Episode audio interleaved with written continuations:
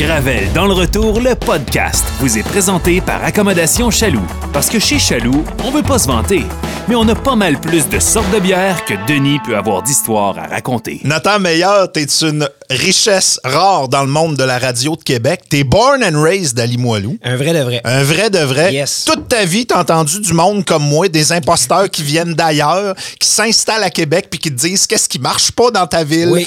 Pourquoi il faut améliorer telle chose et telle chose. Tout à fait. C'est poche, hein? Exactement. Ben écoute, c'est pour ça que j'étais content d'avoir l'opportunité d'avoir un micro, enfin, à un moment donné, pour pouvoir intervenir moi aussi. T'as-tu étudié en radio en tant que tel? Pas du tout. Non? Pas du tout, du tout. Moi, j'ai un parcours vraiment hyper atypique. Moi, je me suis perdu euh, à l'école après le, le secondaire. Fait que quand je suis arrivé au cégep, euh, je faisais de l'impro. Mhm. Puis euh, mon cégep m'a servi à faire de l'impro. Fait que j'ai même pas complété mes études collégiales. Il me manque mon épreuve uniforme de français, ce qui est épouvantable. Puis il me manque un ou deux cours de philo puis d'éduc, par-ci par-là. Mais à partir de là, moi, je me suis comme frayé un chemin dans la vie. J'ai fini par faire un DEP en service de la restauration. Fait que moi, sur papier, je suis serveur professionnel. c'est ça Ben, que je tu t'occupes du monde. À la base, c'est la même job. Mais c'était ça, c'était vraiment tout le temps d'avoir un, un- un- un- un terrain de jeu pour communiquer avec les gens. Tu sais, ça a toujours été ça. Moi, j'aimais ça jaser. Fait que l'impro euh, est entré dans ma vie quand j'étais très, très jeune. J'avais 8 ou 9 ans à peu près. Euh, Puis déjà, cette plateforme-là me plaisait énormément. Puis après ça, ben, le service en restauration, ça a été un peu le même principe de pouvoir jaser avec les gens pendant les repas. Puis c'est tout le temps des périodes de bonheur. Tu sais, les gens qui viennent s'asseoir au restaurant, c'est plutôt rare que les gens viennent dans une atmosphère désagréable. Ils viennent se gâter. Fait que c'était tout le temps le fun. À moins de venir laisser sa blonde ou son chum au restaurant. Et ça, ça m'est arrivé. Écoute, écoute, avec nul autre que Patrick Roy, je peux dire ça. Hein? Ouais, j'ai vécu ça. Moi, j'étais pendant l'instance de divorce de Patrick Roy. Je travaillais dans un restaurant sur Grande Allée. OK. Puis c'est arrivé à quelques reprises. C'était le terrain neutre, le restaurant où je travaillais. Hey, God! Euh, je le nommerai pas, mais c'est ça. Moi, j'étais, j'étais dans les cuisines à ce moment-là. J'étais pas serveur, par contre, mais on le savait clairement. Puis à un moment donné, whoop, il revenait. Puis à un moment donné, ben, ça a fait le, le front page journal. Tu sais que c'est le genre de repas où tu vas pas aux 30 secondes lui demander si c'est à le goût. Non, c'est ça, t'es laissé tranquille. Mais à chaque fois qu'on avait une salade mimosa qui sortait pour Monsieur Roy, on savait qu'il était là en train de jaser d'affaires plates à ce moment-là. Hey, quand est-ce que tu as eu ta première opportunité à week-end? Comment c'est arrivé? La première opportunité que j'ai eue à Week-end, ça fait déjà un bon moment. En fait, c'était euh, déjà, il y avait une émission qui s'appelait La scène depuis Oui. à peu près le début. Euh, de, de- quand Week-end est arrivé à Québec, déjà, c'était important qu'on fasse une place à la musique franco, aux artistes, auteurs, compositeurs, interprètes d'ici. Euh, puis à l'époque, il y avait un animateur qui était là en place, euh, Seb, qui euh, lui m'avait proposé de venir faire des chroniques parce que moi, j'ai toujours baigné dans le monde de la musique. Tu sais, Je, je joue de la batterie. Euh, J'étais en concentration musique au secondaire. Donc, euh, je connais quand même pas mal de gens, pas mal de musiciens. Tu sais, la clique de musiciens, musiciennes à Québec est pas très, très grande non Ouais. plus. Fait que tout le monde se connaît, puis il y a des gens qu'on a vu évoluer là-dedans. Fait que j'avais commencé comme ça, un petit micro par-ci, par-là. Euh, mais moi, j'étais conseiller publicitaire euh, ici, chez OK. Leclerc Communication. Moi, j'ai commencé comme ça. Weekend est arrivé en juin 2012. Puis moi, je suis arrivé au mois de novembre ici. Fait qu'à l'époque, moi, je vendais le week-end qui venait d'arriver dans le marché et c'est quoi? Parce que euh, le 1021, c'était euh, la bannière c'est quoi? Oui, oui, oui. À ce moment-là, donc j'étais conseiller publicitaire pendant trois ans. Un des 40 changements d'image de Boulevard. On fera une série de podcasts là-dessus Hey, éventuellement. ça, oui. Il y a- il y, a six saisons de podcasts à faire sur les changements d'image, changements d'animateur, d'animatrice. Mais c'est ça. Après ça, j'ai quitté pendant un bout de temps. Puis à un moment donné, c'est, je l'avais signifié, mon intérêt, pour être en arrière d'un, micro, mais il n'y avait pas d'opportunité. Je remarque qu'on a un point en commun, c'est notre passion pour la musique qui nous a amenés vers ce, ce domaine-là. C'est quand. Écoute, quand le téléphone a sonné, là encore là, je vais être bien honnête, quand le téléphone a sonné, c'est Steven Croato, le directeur de la programmation, qui m'appelle pour me demander de venir faire un démo pour remplacer pendant la période estivale sur une émission qui s'appelle La Terrasse avec Sylvie Goulet. Oui. Euh, je l'ai envoyé promener.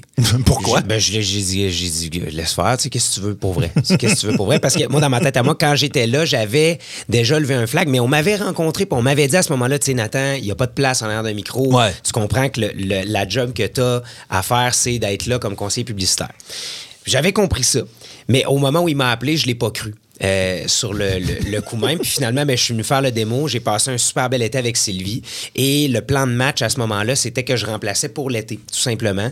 Puis finalement, ben, à l'automne, là, j'ai eu une rencontre avec les patrons. On avait une collègue qui est tombée en, en congé de maternité. Donc là, j'ai eu une opportunité de venir à temps plein faire de la radio. Donc ça m'a été offert, écoute, sur un plateau d'argent. Puis la complicité que tu as bâtie avec Sylvie pendant un été, ben c'est devenu la complicité de l'émission Les Retours que vous faites maintenant avec Gab, avec Matt Marcotte. Hey, ça, ça a été, l'endroit où j'étais juste avant de revenir à la radio, euh, j'aurais pas quitté cet endroit-là parce que j'avais une opportunité incroyable en de, en fait de gang, d'effets de groupe comme ça. On était vraiment comme une famille. Quand j'ai eu l'opportunité de m'en venir ici, je le savais qu'avec Sylvie, il y avait déjà ça parce que ayant été conseiller publicitaire avant, Tu connais ça moi, je déjà. connaissais Ouais. déjà Sylvie. Puis Sylvie, c'était euh, une, des, euh, une des animatrices qui était déjà hyper disponible pour nous aux ventes. Fait que, tu sais, elle venait aux rencontres avec nous euh, pour rencontrer les clients.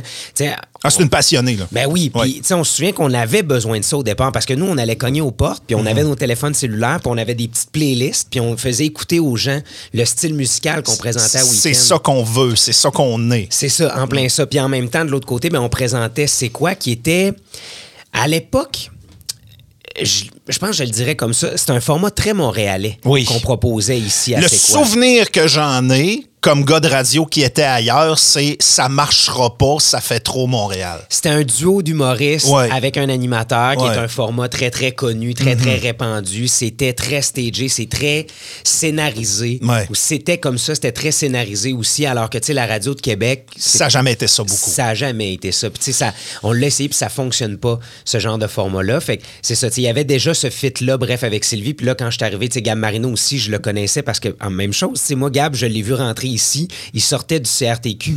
il venait faire son stage. Moi, Gab, j'y écrivais au début des courriels pour lui demander Tu peux-tu me sortir telle cote de tel animateur pour que je, je la renvoie au client? Puis là, finalement, on travaille ensemble à, à- à tous les jours. Puis Mathieu, ben.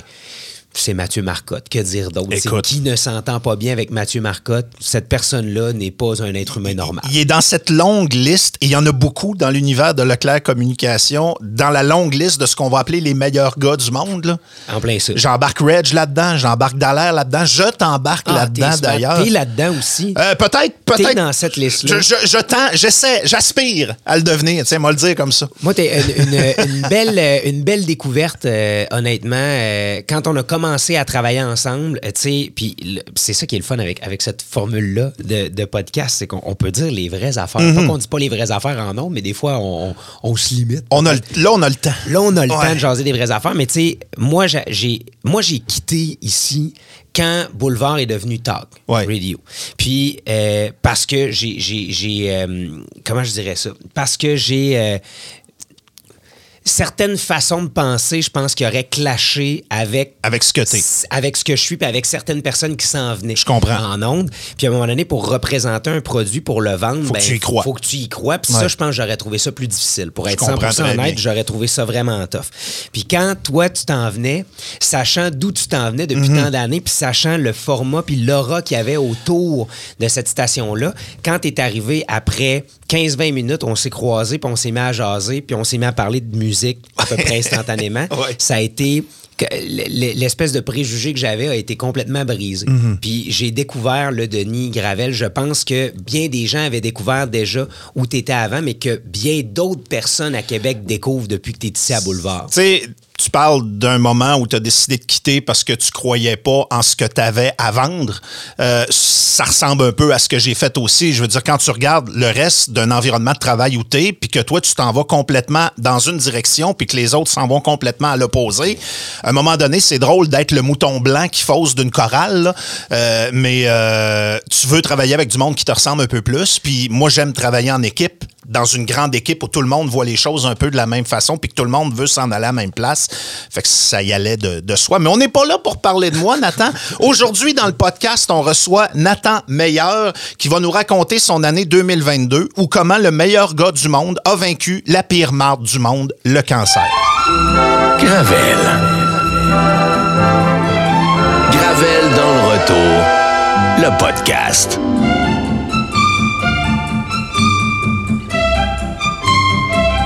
Une production Boulevard 1021.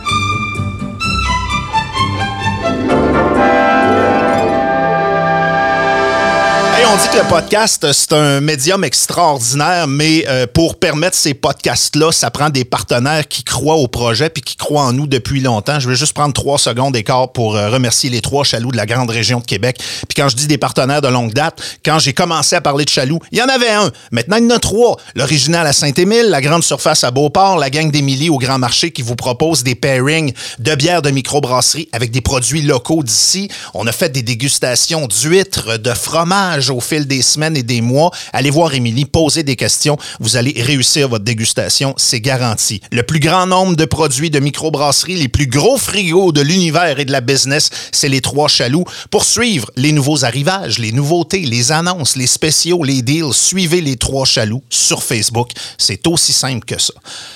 Nathan, ton année 2022, elle s'enlignait pas de même.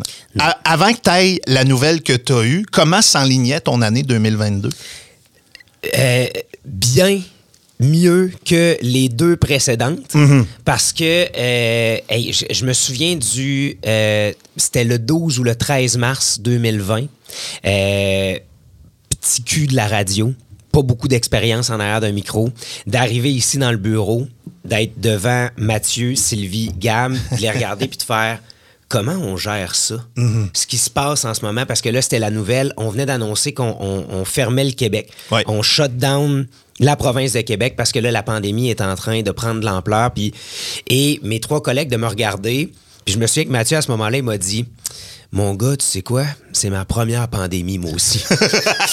On part tous de la même place. on part tous de la même place. Et on s'était dit, tu sais, 2020, hein, 2020, c'était l'année où tout était supposé arriver. C'était Ouais. l'année de, de- de tous les possibles. Il n'y avait comme pas de limite avec cette année-là. Donc là, 2020, 2021, deux années relativement tough. Euh, moi, personnellement, il y a beaucoup de, de fatigue qui s'était accumulée aussi, pour être honnête avec toi, parce que dans les deux cas, ma copine et moi, euh, on n'a jamais été en télétravail. Puis au départ, je sais que le télétravail, c'était bien difficile pour bien du monde. Oui. De gérer, de travailler à la maison, garder tough. les enfants. Ben c'était oui, très, ben très oui. difficile. Mais à un moment donné, ça l'allégeait un peu quand même la situation, parce que là, nous, au début, ben, comme tous les parents, on faisait tester nos enfants parce qu'on pensait qu'il y avait peut-être ça. Là, on attendait les résultats, et des fois 6, 7, 8 jours hein, Mhm. Oui, au début. c'est vrai. Là, pendant ce temps-là, nous autres, il fallait se passer le POC parce que moi, je travaillais en présentiel ici et ma copine, elle travaille à l'hôpital Saint-François d'Assise. Mhm. Oh, donc, elle aussi travaillait en présentiel. Bref, deux années qui sont assez longues. On avait l'impression là, qu'on avait la tête qui, euh, qui sortait de l'eau un peu. Mhm. Puis finalement, ben là, fatigue qui s'était accumulée, fini par aller consulter à différentes reprises, fini par avoir cette fameuse nouvelle-là qui nous a plongé dans euh, ce combat-là dans les derniers mois. Fait que je m'attendais pas à ça, pas une, une minute. Ça a commencé par de la fatigue. Ça a commencé par, euh, tu te dis, euh, bon, c'est deux années difficiles, c'est un peu normal que je sois fatigué. T'as-tu fait du déni un peu par rapport à une certaine dégradation de ton état de santé ou avec du recul, y a-tu des signes que tu as ignorés ou euh, Avec du recul, euh, je les ignorais pas, mais je- ben, en fait, oui, c'est un peu ça. Je faisais comme si euh, ça allait revenir. Mhm. Tu sais, euh, par exemple, j'ai une grosse semaine cette semaine, mais garde, la semaine prochaine, je vais me bouquer moins d'affaires, puis là, je prendrai le temps de me reposer. je vais me reposer puis Davantage, ouais. faut que je recharge mon- ma batterie de sel puis après ça ça va mieux. C'est ça, en plein ça. Mais ce qui, euh, ce qui s'est passé, au fond, c'est que c'est ça. Il y avait cette fatigue accumulée là. Puis à un moment donné, ben là, il y a des virus qui rentrent à la maison. Puis là, moi, je chope un des virus, mais là, ça revenait pas. Puis euh, euh, moi, j'allais consulter, parce que je suis chanceux, j'ai un médecin de famille, mais tu sais, médecin de famille, n'empêche qu'il faut que tu appelles pour avoir un rendez-vous. Oui. Des fois, ça peut prendre deux, trois semaines avant d'avoir le rendez-vous. Moi, j'allais à l'urgence mineure du euh, Jeffrey Hill Oui. qui est un super endroit quand tes parents, tu sais, euh, ben mal pris, tu te pointes là le matin très très tôt, puis il y a quand même un médecin souvent ou une infirmière praticienne qui réussit à, à te voir dans, dans la journée, fait que tu as une bonne idée de ce qu'il y en est. Puis là, ça faisait euh, quatre ou cinq fois que j'y allais dans un délai d'à peu près un mois, un mois et demi.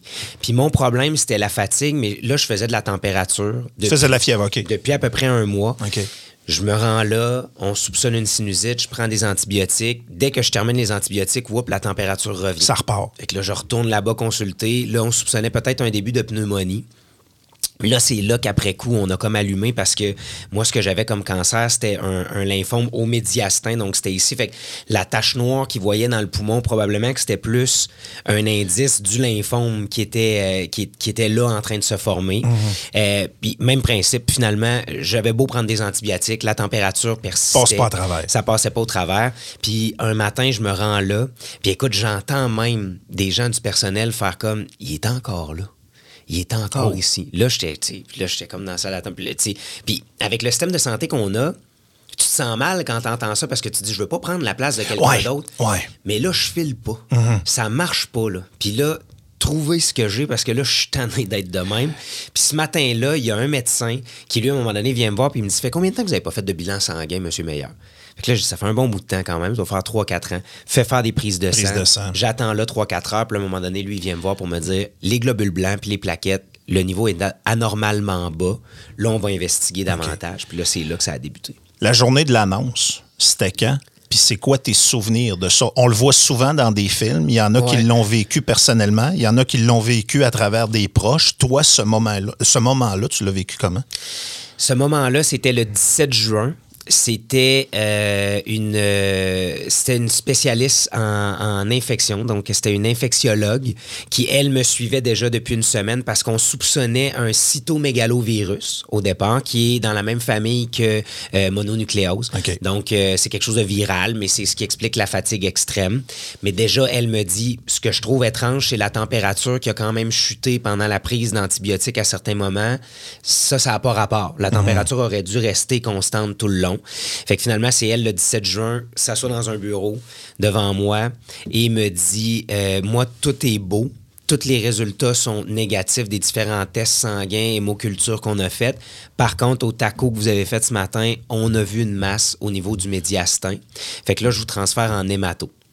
Moi, j'allume pas. Ma blonde, qui est dans le domaine hospitalier, Comprends un peu plus. elle, elle regarde la médecin, puis elle lui dit Là, on parle d'hémato-oncologie. Puis là, la médecin, elle se recule dans sa chaise, puis elle dit Ouais, c'est de ça qu'on parle. Fait que là, en entendant le mot oncologie, on allume que c'est un cancer. C'est vraiment le même principe que dans l'annonce. Je pense encore aujourd'hui que c'est une des meilleures pubs qui a jamais été faite dans l'histoire du Québec. Les fameuses chaises qui, qui partent à la Oui, renverse. oui, oui, oui. On voyait ça il y a quelques années à la télé. C'est vraiment le même principe. Moi, le souvenir que j'ai à ce moment-là, c'est que je suis euh, de glace. Je réalise pas. Mon cerveau revient une fraction de seconde. Je pense à mes deux gars. Euh, comment je vais leur annoncer ça? Qu'est-ce qui va se passer avec mes deux garçons? Euh, parce que quand tu reçois une nouvelle comme celle-là, euh, puis c'est pour ça qu'il y a beaucoup d'éducation à faire sur le cancer, sur l'oncologie en général, parce que c'est comme si tu te faisais annoncer OK, bonjour, monsieur Meilleur, ce matin, je vous dis de quoi vous allez mourir. C'est un peu ça, je pense, la réaction. Puis je pense que dans, dans, dans l'univers du cancer au Québec, c'est beaucoup la perception que les gens ont, alors qu'il s'en guérit beaucoup de cancers, alors que les traitements ont énormément Ouais, évolué. Mais euh, j'ai ma blonde à côté de moi qui, elle, est en larmes. Euh, comme je te dis, moi, je suis stoïque quand même, mais la première réaction que j'ai eue, c'est vraiment de penser à mes deux garçons, puis comment qu'on va leur annoncer ça, puis comment qu'on va gérer ça? As-tu eu besoin d'aide pour trouver une façon de l'annoncer à tes gars? Euh, oui, on l'a, on l'a fait. On a, on a demandé euh, de l'aide. Puis euh, ça, c'est un des trucs justement qu'on on découvre quand on est dans le, le- dans le collimateur. Puis que je pense que ça vaudrait la peine de savoir avant. En oncologie, maintenant, au Québec, il y a vraiment un département de psycho-oncologie qui s'amarre à ça. OK. C'est collé ensemble. Donc, à partir du moment Pour où vous accompagner là-dedans. Ouais. À partir du moment où est-ce que tu as la nouvelle, tu as accès automatiquement à des services en psycho-oncologie. Euh, les psychologues sont débordés au moment où on se parle. Il n'y a pas de souci. Il y a des travailleurs euh, sociaux qui vont être là pour venir prendre le relais. Donc, nous, on a eu la chance de rencontrer euh, une travailleuse sociale au moment où j'étais à l'hôpital pour justement venir nous donner certains outils par rapport à ça. puis Ils ont quel âge, tes enfants? Mes enfants, mon plus vieux euh, a 6 ans et demi, puis mon plus jeune a 4 ans. là, Eh, là. mon Dieu. Il va avoir 4 ans le 19 décembre. Puis moi, ce qui m'a frappé là-dedans, c'est que moi, j'ai perdu ma mère, j'avais 23 ans. OK. Fait que moi, je sais c'est quoi perdre un parent jeune. Puis moi, j'avais un certain sentiment de culpabilité parce que je voulais pas faire vivre ça à mes enfants. C'était, fait que, c'est comme si au départ, le fait d'être malade, le fait d'avoir un cancer, oui, c'est un, c'est un bon coup de pelle d'en face, là. mais c'était pas ça. Mon souci, c'était faut pas que je meure, parce que si je meurs, ils vont vivre ça. Puis vivre ça, c'est vraiment de la merde. Puis ça, c'est du travail sur des années, tout dépendamment de quel type de personnalité t'as. Mais c'est du travail sur des années au niveau psychologique, justement, de se remettre de ça. Mais dans ce que tu nous décris, il me semble que je vois comme deux alternatives mentales. La première, c'est de nier. Non, non, je suis pas malade, il n'y en a pas de problème. Puis l'autre, c'est de dire, OK, je suis malade, mais je peux pas mourir, puis il faut que je passe à travers. T'as-tu vécu les deux ou, ou tu t'es rapidement branché dans une voie ou dans l'autre? Je me suis rapidement branché sur le fait que je suis malade, puis là, qu'est-ce qu'on fait? Qu'est-ce qu'on fait avec ça? Parce que le, le déni, euh, ben, un peu comme on parlait tantôt, j'ai été là-dedans pendant un certain temps sans trop m'en rendre compte, mais là, il était trop tard. Écoute, il y avait trop de fatigue, il y avait trop de symptômes, j'étais trop, j'étais trop magané, Ouais. j'étais trop amoché. Puis, euh, tu sais, je me souviens, je rentrais travailler, puis c'est Sylvie qui me disait, Nate, t'es vert. Il y a quelque chose qui marche pas. là. Ouais. Il y a de quoi qui marche pas. Puis, euh, tu sais, Sylvie, c'est ça dans notre équipe, c'est, c'est, c'est, c'est, c'est la maman, c'est elle qui s'occupe de ses boys tout le temps. oui. Puis, puis elle, elle se gênera pas pour te le dire. Là, sais. Puis elle me le répétait, puis elle me disait Il y a quelque chose, Nate, qui marche pas. Je comprends que tu es fatigué, mais là, c'est pas juste ça. Fait que quand je suis arrivé le matin avec justement les résultats sanguins, puis j'ai dit Ouais, il y a de quoi qui va pas, elle était pas étonnée de ça. C'est sûr que quand j'ai annoncé que c'était un cancer, on s'attendait pas à ce que ça se rende jusque-là. Mais j'avais déjà trop accumulé pour. euh, pour être dans le déni. Fait que là, j'étais vraiment en mode, OK, j'ai peur. J'ai jamais eu peur comme ça de toute ma vie, mais il fallait attaquer. Comment tes enfants ont réagi? Mes enfants ont été super bons. Super, super bons. Mon plus vieux, évidemment, comprend un peu plus, mais comprend pas tout, tout à fait. Normal. Euh, mais à un moment donné, quand j'étais à l'hôpital, j'ai eu un- un- une veine centrale qui appelle dans la veine centrale, ils m'ont installé une espèce de tuyau. Euh, parce que là, les prises de sang, mes, mes plaquettes étaient tellement basses qu'à chaque fois qu'ils me faisaient des prises de sang, je faisais des bleus. Euh, C'était l'enfer. Donc, ils installent une espèce de, de- de canal dans la veine centrale. Tu as comme trois petits rastas qui sortent Puis ça, c'est le buffet. C'est le buffet des continents, des prises de sang, puis des. Fait que les médecins rentrent, les infirmiers, infirmières rentrent, puis ils viennent juste se servir là quand ils ont des prises de sang ou quand ils ont des antibiotiques. T'étais entaillé comme un érable. Eh ben, Exactement, exactement. Mais en même temps, ce truc-là, euh, au début, je le voulais pas pantoute, mais finalement, ça a vraiment bien fait parce que c'était pas mal moins tannant. Ouais. Puis j'étais comme une vieille TV. C'était vraiment drôle parce que des fois, ça jamais. Fait que là, il me disait, lève un bras, tourne la tête. OK, ça coule, monsieur meilleur, bougez plus. Là, je restais de même pendant deux, trois minutes. Mais quand je me suis fait installer ça, j'avais envoyé des photos à ma blonde. Ouais. Euh, puis à un moment donné, elle, elle, elle- elle était chez des amis. Puis Jules avait son téléphone cellulaire, puis il y avait les photos, puis il était en train d'expliquer à une de ses amies du même âge, de 6 ans, ben papa, il s'est fait installer ça parce que c'est là qu'ils font les prises de sang. Puis, le- puis quand ma blonde, elle m'a conté ça, ça, ça a été comme le moment où j'ai compris qu'il comprenait certaines choses. Puis euh, il a été vraiment super bon là-dedans aussi. Là. Il a vraiment été, tu sais, je pense que des enfants comme ça, ça peut réagir de toutes sortes de façons. Il peut y avoir du, du- stress qui va se gérer par des crises, par euh, des pleurs, par euh, des problèmes de sommeil. Overall, lui, il a vraiment été super champion. Puis mon plus jeune, lui, c'était cute. Parce que lui, à tous les jours où j'étais à l'hôpital, ben, j'étais hospitalisé un mois au début de ça. Lui, il pensait que j'attendais de voir le médecin. Parce que lui, c'est son expérience. On se rend à la clinique, Mhm. Puis on attend. de voir le médecin. Ouais. Mhm. Et quand on a vu le médecin, on revient à la maison. Fait que là, tous les jours, on faisait un FaceTime. Il me demandait Est-ce que tu as vu le médecin? Fait que là, je disais Ben oui, j'ai vu le médecin, mais il faut que j'attende encore un petit peu ici. Mais ils ont vraiment été super champions. Dans le monde des médias, les gens qui font face à ce genre d'épreuve-là, ils ont comme deux choix, c'est de le dire au public ou de pas le dire. Comment s'est pris cette décision-là? Ça s'est pris vraiment rapidement, je te dirais, euh, parce que euh, nous, on a la chance de travailler dans une antenne qui, euh, pour une antenne qui est très écoutée dans le milieu hospitalier. Fait que je t'avouerais que dès le départ, dès mon hospitalisation, il y avait déjà beaucoup de gens De facto, tu avais beaucoup d'auditeurs qui étaient au courant parce qu'ils travaillaient avec toi. en là. plein ça. Ouais. à un moment donné, moi, j'ai été transféré d'étage parce que j'étais pas à l'étage euh, d'oncologie au départ. euh, parce que j'ai été testé COVID en plus de ça. C'est ça, quand je suis arrivé Ben à oui. L'hôpital, bon, évidemment, j'a- j'avais la COVID. Puis quand j'ai été transféré d'étage, il y a une infirmière à un moment donné qui est venue me voir et qui a dit Je viens de catcher que tu es animateur à la radio, tu m'excuseras, j'écoute pas ton poste. Mais elle dit, je me demandais pourquoi il y avait autant de monde qui se mettait le nez dans ton dossier. Je pensais que tu étais le fils d'un médecin de l'hôpital. C'était à ce point-là. Fait que, tu sais, rapidement, le, le- le- le- c'était important pour moi de le faire puis de le dire parce que, tu sais, la relation qu'on a avec les auditeurs, puis, tu sais, vous vivez la même chose à Boulevard aussi. Oui. Tu sais, C'est tellement particulier. Euh, on, on a cette chance-là d'accompagner les gens à tous les jours pendant un moment de leur journée euh, qui, qui est important. Puis les deux dernières années ont tellement été particulières. On a tellement reçu de messages des gens qui nous ont dit heureusement que vous êtes là, vous nous faites du bien, vous nous permettez de décrocher dans cette situation-là qui est pas simple non plus. Donc, je pouvais pas pas le cacher. Puis en même temps, mes collègues me le disaient. Régulièrement, on a des textos, Nate, à tous les jours. Les gens demandent t'es où, qu'est-ce qui se passe? que- Fait que quand j'ai été en mesure de sortir de l'hôpital puis de venir l'annoncer, c'était important pour moi. Fait que la décision s'est prise euh, assez instinctivement. L'injustice, Nathan, c'est que tu es malade. Tu as besoin de toute ton énergie pour passer à travers la maladie, mais en même temps, tu peux comme pas te permettre de moments de découragement parce qu'il faut que tu sois fort pour ta blonde, il faut que tu sois fort pour tes enfants. Là, tout le monde le sait autour de toi, puis tu veux pas avoir de l'air du gars qui est abattu. Tu as sûrement eu des moments de découragement, tu as sûrement eu des moments d'abattement. Comment tu comment as géré ça? Euh, eh oui, il y en a eu. Il y en a eu plein. Il y en a eu. De un, j'ai une blonde extraordinaire. Euh, tu sais, ma blonde est, est- est travailleuse sociale dans la vie. Euh, Puis des fois, c'est ça, je me plais à lui dire, je suis clairement ton plus gros cas que t'auras- jamais eu. C'est moi ton colo. C'est clairement moi le cas défi numéro un. Euh, mais tu sais, ma blonde est une oreille attentive exceptionnelle. Ma blonde, est- elle, elle est capable, je pense, à, à un certain niveau de gérer ça. Tu sais, quand je m'effondre, quand j'ai besoin de m'effondrer, elle va être là pour me laisser m'effondrer. Puis après ça, elle va m'aider à replacer brique par brique avec elle. Euh, puis euh, la psycho-oncologie.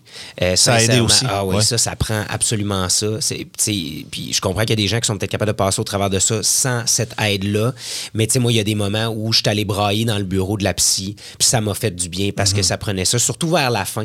Pendant le combat, je te dirais que ça allait bien. Au milieu des traitements, ça allait bien. Je, je m'étais un peu abandonné. Je peux pas rien faire de plus que ça.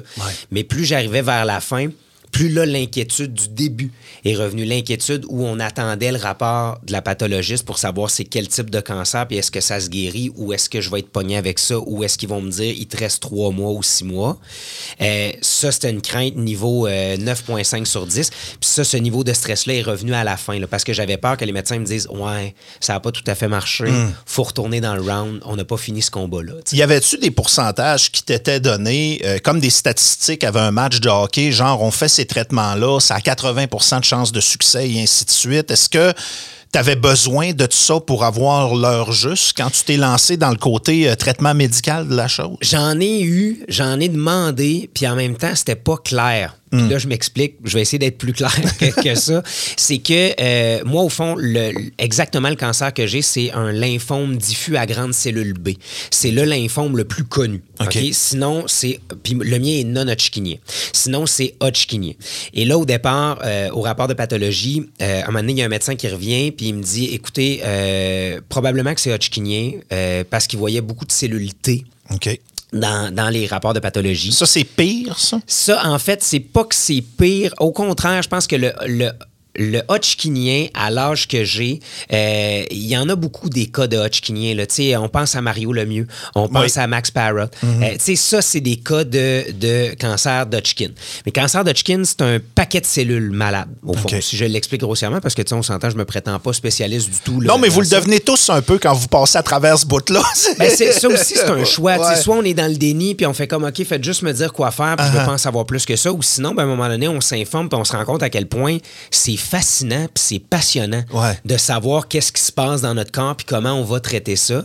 Mais bref, moi, mon problème, c'était que c'était le diffus à grande cellule B, mais il était riche en cellule T.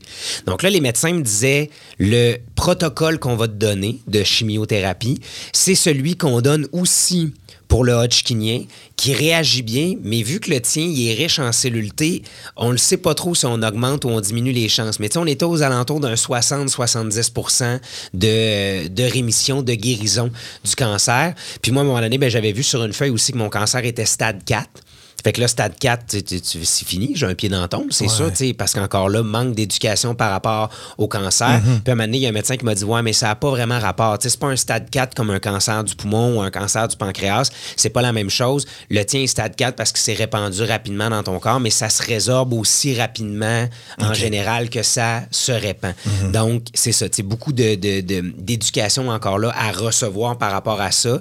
Mais ces statistiques-là, c'est un peu ça qu'on me disait. Ouais, on va le voir selon ta réaction au traitement, mais on les met sur papier parce qu'on doit les mettre sur papier, mais ça vaut ce que ça vaut. Du côté traitement médical, comment ça s'est passé? Ça a été combien de vagues de chimiothérapie ou de radiothérapie? Moi, je connais rien là-dedans. là. Donne-moi mon cours 101. Comment ça s'est passé? Sur combien de temps? Moi, ça a été six traitements de chimiothérapie. C'était des traitements qui avaient lieu aux trois semaines. Euh, puis encore là, ça aussi, tu sais, parlons-en du système de santé, tu sais, qu'on peut critiquer de bord en bord parce qu'on attend 9 heures à l'urgence parce qu'on s'est cassé une clavicule en ski. Ouais. Ça, ça peut arriver. Je Ouais. le comprends, c'est vraiment plate. Mais moi, à un moment donné, étant donné qu'il était riche en cellules T, ce fameux cancer-là, moi, j'ai eu la chance de faire partie d'un meeting d'oncologues. Il y avait 10 oncologues de l'Hôtel Dieu de Québec qui étaient réunis à une table, qui avaient mon dossier devant eux, OK. qui se sont prononcés sur moi, c'est ce traitement-là que je donnerais. Moi, je l'ai fait le calcul vite, vite, là, avec des chiffres que j'ai réussi à trouver sur Internet qui, qui viennent d'une, euh, de, de- de l'Université McGill pour avoir une idée à peu près des coûts. Ouais. Moi, mon mois d'hospitalisation, sans calculer ces 10 oncologues-là, j'étais à peu près à 189 000 Fait que je, je serais sorti de l'hôpital avec un bill de 189 000 piastres. J'aurais pas été capable de payer ça. Ouais. Je pense pas qu'il y a grand monde qui, même avec des bonnes assurances, faut vraiment que tu sois super bien assuré. Ouais. Mais ces oncologues-là, eux, ont déterminé de ce protocole-là parce qu'il y avait différentes options sur la table. Mais on m'a dit, écoute, t'es jeune, t'es capable d'en prendre, t'es quand même un gars qui est en forme. Moi, je me préparais pour courir un marathon. Oui, quand ton, la ton alignement de 2022, c'était ça au départ. ça. Toi, tu courais un marathon, c'était ton défi de l'année. C'était mon défi de l'année. Puis finalement, ben, ça a été ces six traitements-là aux trois semaines. J'ai été super chanceux parce que j'ai rien contracté comme virus, comme maladie ou comme bactérie entre les traitements parce que c'est sûr que le système immunitaire est très, très affecté. Euh, moi, je recevais ce qu'on appelle le air shop. Et chaque lettre est une molécule qui est injectée pendant le traitement. Puis il y a un des trucs là-dedans qui est le rétuxant. Puis j'en parle de ça parce que c'est ça que je trouvais fascinant, c'est que le rétuxant, moi, c'était l'éclaireur dans mon, dans mon traitement. Fait que lui allait se coller sur les cellules B et disait au restant de la chimio, c'est là qu'on attaque. Donc l'image qu'on Wow. a des gens qui sont brûlés à grandeur du corps puis qui Uh-huh. passent leur journée à être malades dans une cuvette de toilette, ben on n'est plus nécessairement là aujourd'hui, tout dépendamment des types de cancer, à cause de ce genre de molécules. Parce que l'éclaireur envoie le traitement à bonne place puis te scrape moins le reste du corps, c'est ça, Comment tu te sentais après un traitement? Après un traitement, ça, ça, ça aussi, j'ai quand même été chanceux. J'ai eu des petits brûlements d'estomac. Ça a été principalement la fatigue. Puis c'est encore ça aujourd'hui. C'est vraiment la fatigue qui est le plus, euh, le plus difficile, je dirais, entre guillemets, à gérer. Mais encore là, je pense que de combattre un cancer à 35 ans versus à 65, 70, 75, sans doute qu'il y a une différence. Vers la fin, là, je le sentais que j'avais le dedans du corps magané. Mais sincèrement, ça a, été, euh, ça a été moins pire que ce que j'appréhendais parce que la culture populaire nous laisse croire qu'avoir le cancer, c'est ce qu'on voit dans les films, ce qu'on voit dans les séries. C'est comme ça qu'on l'image. Ça n'a pas évolué. Ça n'a pas évolué, cette image-là. Non. Puis je parlais avec des médecins, justement, de dire à quel point il y a un manque D'éducation. encore là par rapport à ça. Puis moi, été suivi par trois oncologues, puis les trois étaient d'accord là-dessus. Ils me disaient, effectivement, tu sais, les sous qu'on a des différentes fondations, on les prend pour aider les gens qui sont en traitement. Mais si on était capable d'avoir un petit peu plus d'éducation pour préparer les gens, parce que, tu sais, c'est une personne sur deux qui a un diagnostic de cancer. Là. Ouais. On est là, là, on, est, on est à cette ligne-là. Fait que les gens vont tous être confrontés à ça. Je pense que ça, ça va faire partie des devoirs comme société qu'on a de préparer les gens davantage à, OK, il y a des cancers qui se guérissent. Le cancer a le dos large. Là. Fait que, tu sais, il y a des cancers qui se guérissent, il y a des traitements qui se sont beaucoup améliorés. Euh, moi, j'ai croisé une ancienne collègue de travail qui a combattu un cancer du sein dernièrement sans passer par la chimiothérapie. Ah ouais. Elle a fait de la radiothérapie et de l'immunothérapie. Donc, on est allé jouer carrément dans ses hormones. On a euh, devancé sa ménopause pour que certaines hormones arrêtent d'être produites dans le corps. C'est passionnant là, à quel point la science a fait un bond. Peut-être que le problème de base de l'éducation qu'on a par rapport à ces maladies-là, c'est qu'on attend le remède. contre le cancer, qui va faire en sorte que tu vas te faire diagnostiquer un cancer, ils vont te donner une pelule, tu vas la prendre pendant une semaine, puis ça va passer comme des oreillons, tu sais. Ouais. Alors que c'est pas ça. Mais les traitements, eux, ils ont évolué, puis ça fait en sorte que maintenant, tu peux prendre du stade 4, puis faire en sorte de passer à travers. Mais on est resté avec cette notion-là très primaire de dire j'ai le cancer, je vais mourir, tu sais. Ou on apprend que quelqu'un qu'on connaît a le cancer, puis on va, euh, on, on va perdre cette personne-là. Ces histoires-là ne sont pas assez racontées. Hmm. Puis moi, j'en ai eu des témoignages quand je suis venu faire l'annonce, entre autres, ici, Oui. en ondes. Il y a beaucoup de textos qui sont rentrés. Des gens qui me disaient Mon père a eu ça, ça fait 15 ans. Euh, mon beau-père a eu ça, ça fait 18 ans. Il y a- Puis là, j'ai eu des histoires puis des témoignages. Là, je lisais ça, puis j'étais comme OK, ça se peut, là. Tu as eu du love en masse aussi, je pense. hey, hein? ça, c'était, phénoménal. On a une chance Ouais. incroyable. Je pense qu'on on le dit souvent. On fait partie des animateurs qui le répètent souvent aux auditeurs. On est chanceux de vous avoir. Sans vous autres, il n'y en a pas de micro, il n'y en a pas de radio. il y a- Mm-hmm. Mais sincèrement, ce qu'on vit ici, ça, ça vaut de l'or en barre. À chaque fois que je venais faire un petit coucou en ondes, c'était phénoménal. euh, autant sur les réseaux sociaux que euh, par messagerie texte. c'était une dose d'amour. euh, incroyable qui m'a donné l'impression qu'on était une armée. Puis c'est ce que je dis depuis le début. Moi, j'étais au front, mais on était une armée. Il y avait, il y les gens de, mon entourage, mes amis, ma famille, oui, mais les auditeurs, ça, je le dirai jamais assez. Merci parce que ça a été un soutien incroyable au niveau moral. Je vais te poser euh, une question un peu tordue. Mais est-ce que cette épreuve-là t'a fait vivre des beaux moments que tu n'aurais pas vécu autrement? Oui. Oui. Là, ça commence là. là. Je pense que ça commence là. Tu sais, je suis pas encore euh, complètement réveillé du mauvais rêve. Euh, quand j'ai eu la bonne nouvelle vendredi le 25 novembre que ça avait bien réagi, les traitements, on était contents. C'était le meilleur outcome qu'on pouvait pas espérer. Man, j'étais dans le studio à côté, puis moi, je voyais rien que du monde brailler d'un corridor, dont Sylvie. Puis là, je me disais, hey, what the fuck, y a-tu quelqu'un qui va nous le dire si les nouvelles sont bonnes ou mauvaises? Arrêtez de pleurer, puis mettez-nous au courant. Mais euh, on était tellement contents. Je veux dire, tout le monde, tout le monde vivait un stress cette journée-là, puis là, on attendait la nouvelle. Ben oui. Puis on, on s'était tout dit, tu sais, on va se passer le mot, tu sais. Euh, ça ça a été un, un moment, un moment spécial. Ben, le- un des moments les plus spéciaux de, de, de ma vie, je pense, depuis la naissance de mes garçons. c'est- c'est- Mais, mais c'est un moment que tu t'attends pas à vivre. À un moment donné, quand tu veux avoir des enfants, quand ta blonde est enceinte, ton conjoint, ta conjointe euh, est là avec toi, tu, là, tu le sais un peu que ça, ça va venir. Alors que le cancer, ben, t'espères jamais avoir cette nouvelle-là. Ce que j'ai réalisé, je pense, là-dedans, puis dans les beaux moments que j'ai vécu, le plus beau moment que j'ai vécu, ça a été quand je suis revenu de l'hôpital. J'ai été hospitalisé un mois. Euh, puis j'ai pas dit bye à mes enfants. J'ai pas eu la chance de les saluer. Quand je suis allé au centre intégrant en cancérologie, on m'a dit à ce moment-là, c'est un lymphome, vous devriez être hospitalisé. Puis là, on m'a envoyé à l'urgence de l'Hôtel Dieu de Québec en attendant qu'une chambre se libère puis que je puisse monter à l'étage. Fait que moi, je m'en allais à l'hôpital 3-4 jours. Ils vont me faire une biopsie, puis après ça, ils vont me dire retourne à la maison, puis on va te rappeler quand on va avoir les résultats. Puis, Mais moi, le feu a pogné dans la grange pendant que j'étais là. Là, le processus inflammatoire a vraiment dégénéré. Là, mes plaquettes étaient trop basses. Ils Ils voulaient même pas que j'embarque dans une voiture pour retourner à la maison. Les médecins me disaient si vous avez un accident de char, vous allez vous vider de votre sang. Fait que on- on- vous restez ici. Là. Il n'est pas question que. Donc, quand je suis revenu à la maison puis que j'ai vu mes deux garçons sur le balcon, Hein, papa, t'es revenu? Là, écoute, il y a une photo de ça. J'ai mes deux gars, tu sais, les deux sont un par-dessus l'autre, puis j'ai braillé, Denis, comme j'ai jamais braillé dans ma vie à ce moment-là. Puis c'est ça, c'est quand on- souvent quand on t'enlève quelque chose dans la vie que tu, que tu, tu- tu perçois, tu comprends la valeur de ce que tu avais. Ça, ça a été un des plus beaux moments que j'ai vécu. Puis je pense que là, ça repart là, tranquillement, là, de, de me réveiller de ce mauvais rêve-là, puis de réaliser les belles choses que j'ai, puis de les apprécier davantage aussi.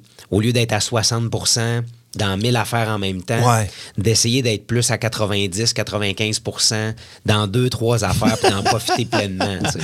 Euh, as profité de cette année-là pour faire quelque chose que tu voulais faire puis que tu n'as jamais fait? Tu as fait ton numéro de stand-up. Ouais.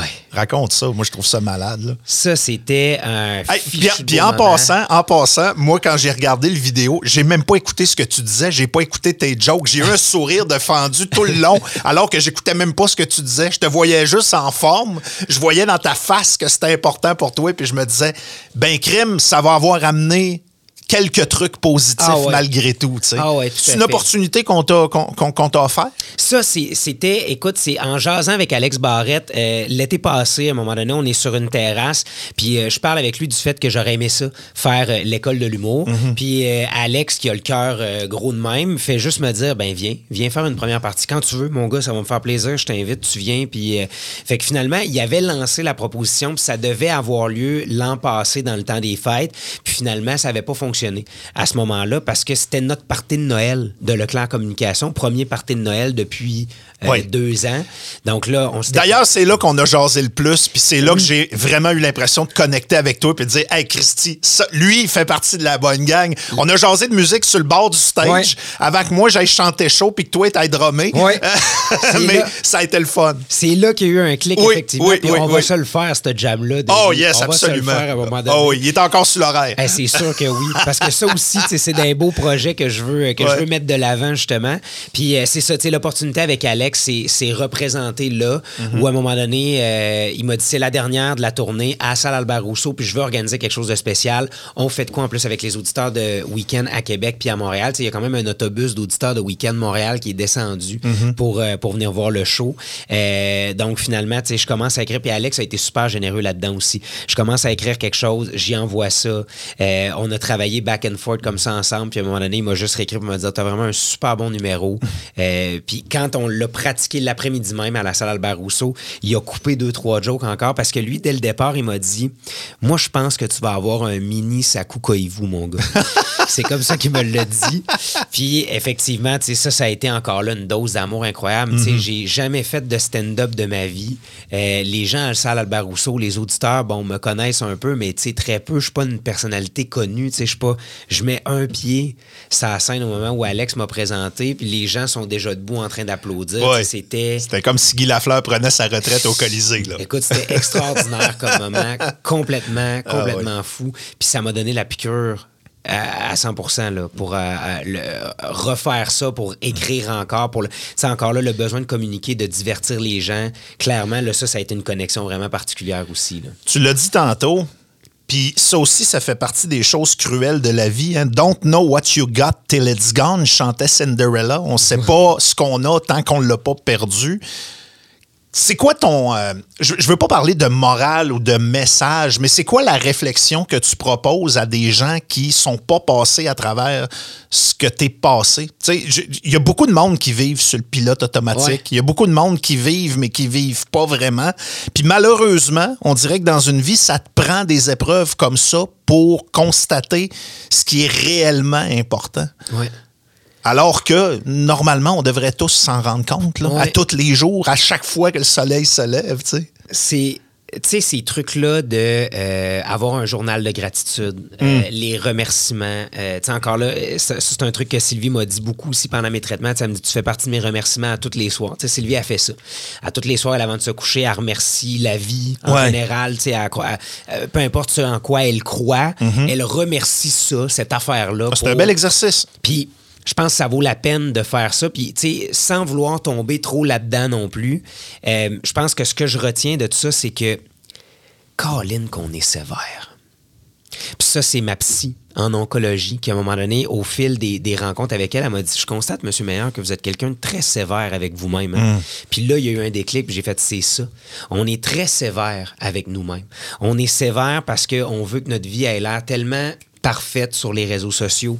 Euh, on est sévère parce qu'on veut être le meilleur, la meilleure dans le cadre de notre travail. On est sévère parce que comme parents, on n'a plus le droit à l'erreur. Quand c'est l'anniversaire de nos enfants, il faut que ça soit comme sur Pinterest, puis que tout soit donc bien parfait, puis qu'on ait préparé nous-mêmes le gâteau, puis qu'on ait fait. On peut plus acheter un gâteau chez IGA comme nos parents faisaient quand Non. on était petits. On peut plus faire ça. On est trop sévère. Puis quand j'étais à l'hôpital, comme à peu près n'importe qui, je pense qu'il y a une nouvelle comme celle-là, tu te dis, ah, ma vie va changer, puis là, ça, ça sera plus pareil, puis là, ça, ça sera plus de même. Puis, ça, ça- puis déjà là, j'étais sévère par rapport à ça. Par rapport à ces changements-là, je voulais que ça s'effectue immédiatement. Ouais. Mais c'est pas possible, ça. Et ça, ça fait partie des choses que je veux changer. Et le résumé de tout ça, c'est soyons donc moins sévères envers nous-mêmes. J'ai l'impression que c'est un mal qu'on a en ce moment. On veut donc bien être parfait dans tout ce qu'on fait, puis c'est pas possible, puis c'est correct de se planter, puis c'est correct de trébucher. Fait que soyons moins sévères. Hum.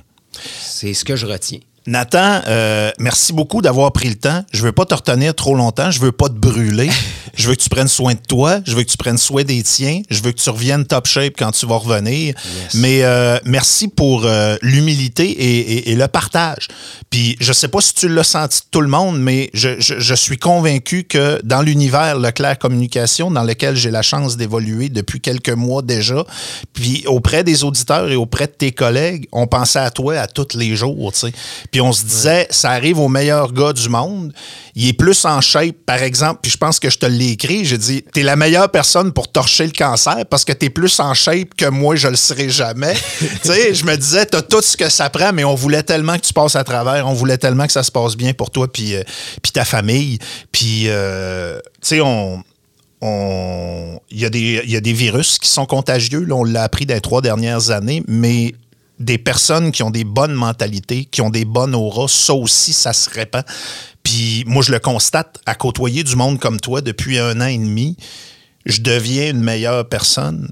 Puis de te suivre dans tes épreuves, puis de la façon que tu l'as fait, de la façon que tu as partagé ça avec nous autres, puis avec les auditeurs, tout le monde a retenu quelque chose de positif de ça. Puis c'est Merci. très apprécié. Ben merci, merci beaucoup. Puis oui, je le sentais, le soutien de, de- de la famille Leclerc Communication. Je, je souhaite. Tu sais qu'il y a beaucoup de collègues qui ont très, très hâte d'écouter cette conversation-là. Hey, ça, j'ai. Ce podcast-là, c'est une demande spéciale de beaucoup de monde autour de nous autres. Ben, moi, je, mais merci pour l'invitation. Je suis vraiment content. Puis c'est mon premier podcast. Puis ça fait longtemps que je veux en faire. Puis je suis vraiment content d'avoir l'opportunité de le faire avec toi parce que je tripe vraiment sur cette formule-là que tu proposes depuis, depuis quelques temps aux, aux auditeurs. Euh, puis, tu sais, la famille Leclerc Communication dont tu viens de parler, je souhaite à tout le monde de pouvoir vivre ça dans le cadre de son travail une fois dans sa vie. De travailler dans un endroit comme ça où on a la chance d'être aussi tissé serré, d'être aussi proche. Est-ce que je la sentais, votre présence? Oui, à tous les jours, je la sentais parce qu'il y avait tout le temps quelqu'un de vous autres, à peu près à tous les jours, qui m'envoyait un message, qui m'envoyait un petit mot, qui m'envoyait un courriel. J'avais vraiment ce support-là. Fait que merci mille fois pour ça. Merci aux auditeurs aussi. Je l'ai dit un peu plus tôt, mais je les remercierai jamais assez. Puis merci pour ton invitation aujourd'hui. C'était vraiment très agréable. You're still standing. Oui, tout à fait. Je suis encore là. Merci, Nathan. Merci à toi. Ouais ben, c'était un bon podcast, ça. Soyez là la semaine prochaine pour une nouvelle édition de Gravel dans le retour, le podcast. Une production Boulevard 1021. Présenté par Accommodation Chaloux. Le podcast est fini? Faites-en pas toute une histoire. Passez chez Chaloux. Là, vous trouverez une petite frette à votre goût. C'est tout.